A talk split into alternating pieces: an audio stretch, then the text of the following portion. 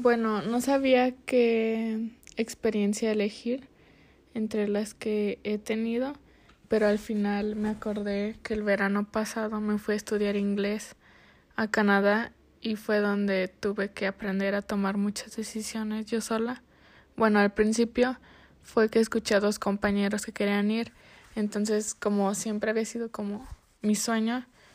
pues tenía que ponerme las pilas y hacer todo el papeleo porque ellos ya lo tenían planeado desde hace mucho y yo fue como muy de repente ya, o sea, de que ya casi se iban. Entonces me dijeron que tenía que hacer todo el papeleo, ver dónde me quedaba y todo eso. Y ya al llegar pues tenía que valerme por mí misma porque ya estaba en una gran ciudad yo sola y con las otras dos personas que venía pues según yo eran mis amigos, pero empezaron como a juzgarme por mis decisiones y como traer una vibra muy negativa hacia una experiencia que se supone que es única. Entonces yo pues no les dije nada, pero solamente me alejé porque aparte de estar en una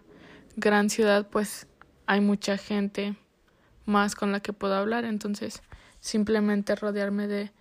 de otras que, personas que me puedan aportar más a esta experiencia nueva. Y pues también era como lo bueno es que en donde yo vivía pues había una bueno llegó un poquito después que yo como uno o dos días y también era mexicana entonces entre ella y yo nos ayudábamos pues porque era como un nuevo sistema y una nueva como manera de vida eh, era pues usar el metro y yo nunca lo había usado, o sea, ni siquiera tengo en mi ciudad. Y pues ella sí tiene la suya, pero pues nunca lo había usado, entonces era como que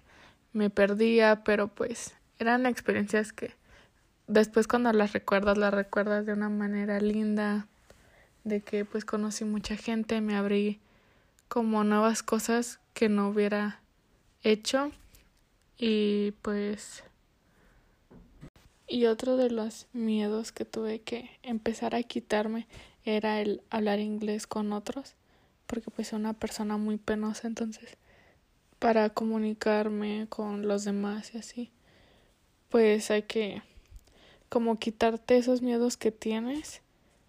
y empiezas como a crecer como persona y espero poder